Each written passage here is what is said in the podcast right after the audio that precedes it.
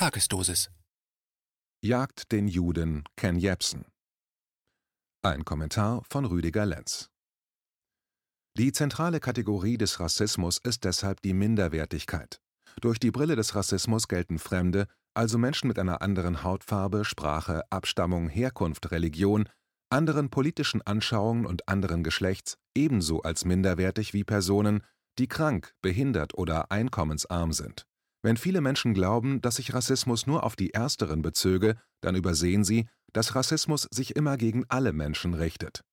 Seinem Wesen nach zielt Rassismus nicht auf subjektiv wahrgenommene Eigenschaften einer Gruppe bzw. einer Person, sondern verneint deren Gleichrangigkeit und im Extremfall deren Existenzberechtigung. Rassische Diskriminierung scheint zwar auf projizierte phänotypische, äußerliche und davon abgeleitete Gruppen- oder persönliche typologische Unterschiede zu verweisen, meint aber im Kern die Anlagen. Rassismus schließt soziale Diskriminierung immer mit ein und kann deshalb in diesem Bezug auch als Sozialrassismus tituliert werden. Anke Alex Jagt den Juden Ken Jebsen oder stellt den Juden Jebsen öffentlich an den Pranger, so wie damals, als Juden noch verfolgt werden durften. Ken Jebsen hat einen iranischen und einen deutschen Hintergrund. Das verlautbaren die Volksempfänger in diesem Land dauernd über diesen Juden Jepsen. Doch dass das minderwertige Leben in diesem Jepsen, genannt jüdisch, iranisch, deutsch, bahaitischer Herkunft, nie am öffentlichen Pranger steht, wenn die Mainstream-Presse sich über seine speziell für ihn ausgedachte Reichsbürgernähe, seinen bis heute nicht bewiesenen Antisemitismus oder gar seinem ihm aufgestülpten Leugnen des Holocaustes auslässt, ihn nie selbst um ein Wort bittet oder einlädt, sondern nur über, aber nicht mit ihm spricht, ist Zeichen für eine an Verlogenheit nicht zu überbietende Rufmordkampagne, die nun auszuarten scheint in eine Kampagne nach einem irren Einzeltäter, der diesen scheiß Juden Jepsen endlich von hinten erledigt. So wie einst bei dem Spinner Rudi Dutschke es sich abgespielt hatte. Glaubensjünger aus dem linksgrünen Lager finden sich sicher bald zuhauf, um diesen Jepsen-Juden, diesen letzten Schandfleck nicht-arischer Umtriebe zu erledigen. Harter Tobak für euch, liebe Leserinnen und Leser, gegen Ken Jebsen wird gerade, besser seit Jahren, gezielt eine Hetzkampagne gefahren, wie sie übler nicht sein kann. Und der Grund dafür ist vielschichtig. Ken Jebsen hat nie antisemitische Parolen geschwungen, nie den Holocaust geleugnet oder die Reichsflagge geschwenkt. Das ist nachweisbar nie geschehen. Alle Beweise dazu bleiben bis heute nicht auffindbar. Zahlreiche Prozesse musste Ken Jebsen deswegen über sich ergehen lassen und genauso zahlreich hat er sie gewonnen. Es gibt keine Beweise, nichts außer Hörensagen und einen Copy-to-Paste-Journalismus diesbezüglich. Und doch behaupten die Medien das bis heute und wollen ihn mit diesem Framing mundtot machen. Sie zeigten, wo er wohnte, sie erwähnten seinen iranischen Namen und neuerdings nehmen Schüler im Unterricht zur Sozialkunde Ken Jebsen als Verschwörungstheoretiker zu Unterrichtszwecken wahr und sollen anhand eines für sie vorgefertigten Links einen Steckbrief über den Juden Jebsen erstellen. Klar, dass damit ein weiteres Framing erwünscht und so in die Köpfe junger Generationen gepflanzt wird. Ken Jebsen als Synonym für Verschwörungstheorien. Als Projektionsfläche zur Kanalisierung aller inneren Wut ist der Jude Jebsen nun in vielen Köpfen präsent. Mal schauen, was da und wer dort demnächst auf den Juden Jebsen schlagen oder schießen darf. Die Saat ist ausgestreut. Wie starb noch einmal Lee Harvey Oswald? Und wie Rudi Dutschke? Ein irrer Einzeltäter, ach ja. So werden diese Irren also vorbereitet. Ken Jebsen entstammt einer jüdischen Gemeinde durch seinen Großvater mütterlicherseits, dessen spezieller, weltweit verfolgter jüdischer Stamm heute nur noch in Haifa lebt, und dem des Bahaitums. Wikipedia schreibt dazu, Zitat, die ursprünglich aus dem Babismus hervorgegangene Universalreligion lehrt einen abrahamitischen Monotheismus eigener Prägung, in dessen Mittelpunkt der Glaube an einen transzendenten Gott, die mythische Einheit der Religion und die Einheit der Menschen in ihrer Vielfältigkeit stehen. Die Bahai vertreten eine handlungsorientierte Ethik, die auf eine humanitäre Vision des sozialen Zusammenhalts und der gesellschaftlichen Entwicklung ausgerichtet ist. Zitat Ende. Warum leugnet ihr Medien Jepsens jüdische Wurzeln? Aus seinen jüdischen Wurzeln heraus hat sich Jepsen nach Israel aufgemacht, um dort, wieder dem Vergessen, jüdische Überlebende zu interviewen. Das Thema des jüdischen Holocausts hat den Juden Jepsen dazu veranlasst, hunderte Sendungen gegen das Vergessen in seinen Radiosendungen zu veröffentlichen. Seinem damaligen Chef ging das mit der Zeit so richtig auf die Nerven, doch der Jude Jepsen setzte sich durch und forderte seinen Chef auf, sich auch gegen das Vergessen einzusetzen. Es wäre heute ein leichtes für den entsprechenden Radiosender, ins Archiv zu blicken und diese Sendungen auf seinem YouTube-Kanal zu veröffentlichen. Doch das geschieht nicht. Was meint ihr Leser und Hörer dieser Tagesdosis wohl, warum sie schweigen? Warum veröffentlichen die Medien alles über Jepsen, lügen über seine Gesinnung und erfinden niederste Motive, um ihn einer großen politischen Gruppe zum Fraß vorzuwerfen, aber verschweigen seine jüdischen Wurzeln vehement? damit die Antifa ihren eigenen Antisemitismus, dem sie damit frönt, nicht bemerkt? Damit die politischen Gruppen, die vorgeben, alles erdenklich Gute für diese Religionsgemeinschaft zu tun, nicht bemerken, selbst faschistisch und rassistisch vorzugehen? Oder schweigen sie deshalb, weil ein Jude sich einen kritischen Kanal, der sich als Speerspitze einer Aufklärungsbewegung heute erweist, sich gegen die Political Correctness und sich einzig dem Gewissen zur Menschlichkeit verpflichtet fühlt? Denn wenn alle wüssten, dass ein Jude diesen Kanal zum Leuchten brachte, dann kann man einen Juden doch nicht derart diskriminieren, gerade wegen der deutschen Vergangenheit. Denn dann müsste man ihn hofieren, auszeichnen, in Talksendungen einladen, ihn mit Preisen überhäufen. Ja, genauso machen es die deutschen Wiedergutmacher Tag um Tag, Jahr um Jahr, um sich selbst als Marke gegen jedweden Antisemitismus selbst abzufeiern. Diktatursympathisanten und Demokratieparasiten. Damals wie auch heute sind es die abgehängten Klassen, die den Feind am dringendsten brauchen, um ihre Weltbilder zu rechtfertigen. Gewalt ist ein Stilmittel dieser Gruppe, und diese Gruppen denken tatsächlich, dass ihre Ziele alle Gewalt legitimieren, denn sie sind ja die besseren Guten von allen anderen Klassen. Geschickt gemacht von diesem Antisemiten Karl Marx, den sozialen Rassismus in einen legitimen Klassenkampf umzuframen. Aus Marxismus wurde in der Realität der Stalinismus, im Klartext aus Opfern wurden Täter, wie so häufig in der Geschichte. Ich habe selbst schon von Stalinisten mir anhören dürfen, dass alle Schandtaten dieses Idols reine Erfindungen sind. Aus Marx wurde links und aus links geht Stalinismus hervor. Den kann man übrigens auch dann Sozialismus oder Kommunismus nennen, je nach Verbildungsgrad der Täter. Wer das für überzogen hält oder gar für Blödsinn, der sehe sich die vielen Linken an, die vehement gegen die Merkel-Plandemie vorgehen. Selbst mit einer Lupe findet man niemanden darunter, was ebenfalls für die Grünen gilt. Ich schrieb und erläuterte es schon öfters hier, es sind im Kern alles Diktatursympathisanten und Demokratieparasiten. Worum geht es wirklich bei der medial hochgezüchteten Causa Ken Jebsen? Es geht um seinen brillanten Verstand, um nichts anderes geht es dabei. Alles andere, was man ihm von professioneller Seite vorwirft, ist erfunden, unwahr und dient nur einem Zweck, die völlige soziale und wirtschaftliche Vernichtung dieses Mannes. Was jetzt nicht heißt, ich meine damit auch seine Irrtümer. Doch wer ohne Irrtum ist und auch nicht in seinen Sandalen geht, der werfe den ersten Stein. Jepsens Verstand, und das merkt jeder, der mit ihm auch nur einen Kaffee trinkt, ist außergewöhnlich. Seine Auffassungs- und Analysegabe erinnert an Alexander von Humboldt, der auch gesprochen hatte wie ein Rennpferd und besser die Natur erkannte als Goethe. Ken Jebsen ist ein Ausnahmeaufklärer und mit dem Geist eines Goethe, Schiller oder Humboldt geküsst auf die Welt gekommen. Jebsens einziges und wahres Vergehen ist seine Nichtkäuflichkeit. Er sagt, was er denkt und sendet selbst, wovon er überzeugt ist, nämlich davon, dass man immer auch die andere Seite hören soll. Jebsens Verhängnis ist sein Geist, nichts anderes, denn dieser Judengeist ist nicht bezwingbar und nicht biegbar. Und egal, wo dieser Ken Jebsen redet oder mit wem er redet oder wer vor ihm steht und redet, Jebsen erweist sich stets als mindestens ebenbürtig im Wissen. Und das ist seine Gefährlichkeit. Der Jude Jebsen lässt nichts übrig für andere. Will heißen, Jebsen ist immer schon dort, wo andere sich hinbemühen wollen. Immer. Solche Leute sind den mittelmäßigen und den angepassten Konformisten in allen Zeiten ein Dorn im eigenen Fleische, den man ziehen muss. In diesem System müssen aber alle irgendwie nach oben kommen, weil unser System die Hierarchie kennt. Und was machen die vielen Menschen, die ständig merken, dass dieser Jude Jepsen schon dort ist, wo sie aber noch hinwollen? Sie tun sich zusammen und mobben diesen Juden. In Deutschland war das schon einmal ein Massenphänomen, das zum schändlichsten Fleck deutscher Geschichte wurde. Die Juden waren schon überall dort, wo die Mittelmäßigen noch hinwollten, also machte man eine Propaganda gegen diese Juden. Vielleicht sollte man den Jude Jepsen mit Hakennase skizzieren, mit lüsternem, sabbernden Blick, möglichst in schwarz gezeichnet, mit großen, schäbigen Augen und einem sich alles einverleibenden, offenen großen Maul, mit Goldzähnen sichtbar.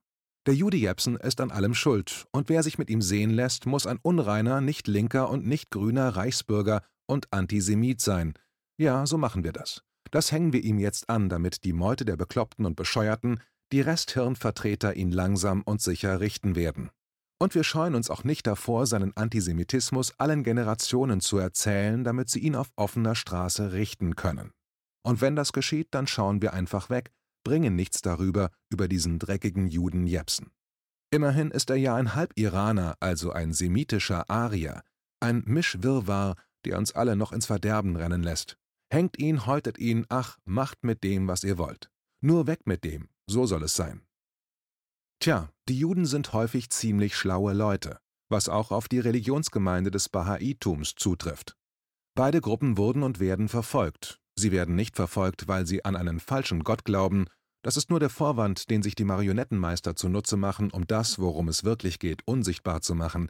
Es geht um Ressourcen. Um die äußeren, die man aber nur mit den brillanten inneren Ressourcen bekommt. Oder mit den einfachsten, mit Waffengewalt oder dem Gewaltmonopol. Es geht ums Gehirn, um es dreht sich alles. Also um das Vermögen geistiger Kräfte, denn diese bilden erst die Möglichkeit, ganz nach vorne zu kommen. Jepsens Geist stört da gewaltig, denn dieser Jude ist nicht käuflich. Der Jude Ken Jebsen ist genauso stark wie der, den sie noch den Nigger Cassius Marcellus Clay nannten.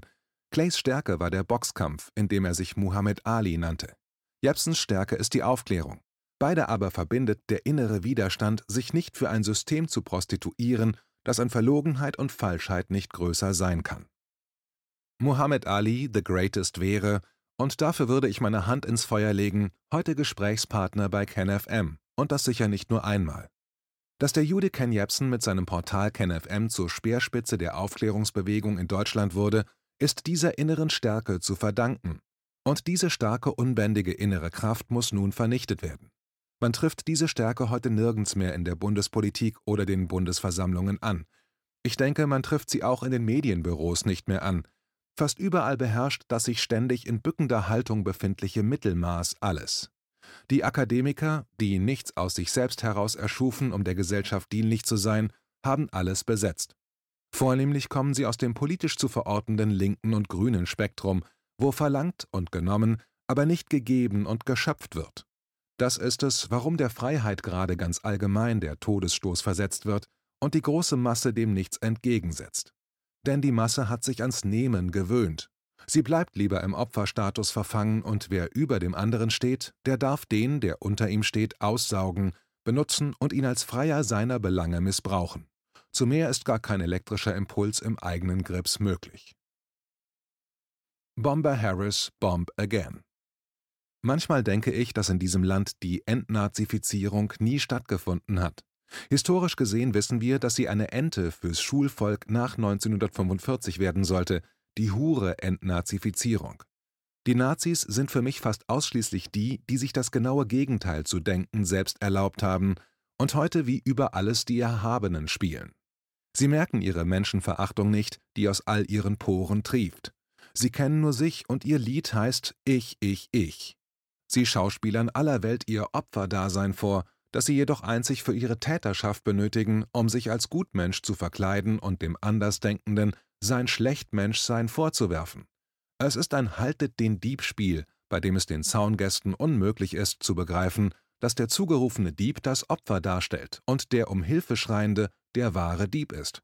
Eine perfekte Täter-Opfer-Umkehrpolitik, die so alt ist wie die Menschheit selbst. Sie sind lange Zeit sehr geschickt damit umgegangen, doch heute fallen sie selbst dem Blinden auf. Eine ganze Kaste ist da entstanden und man könnte sie Neufaschos nennen. Ihr Bollwerk stellt die zu allen Gewalttaten stets bereite Atlantifa hier und überall dar.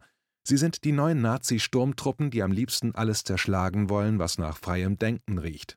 Sie werden benötigt, um die Macht derer einzufrieren, die weit oben in der Hierarchie sitzen. Allesamt haben diese Leute eine tiefgehende Angst vor Menschen wie dem Juden Jepsen.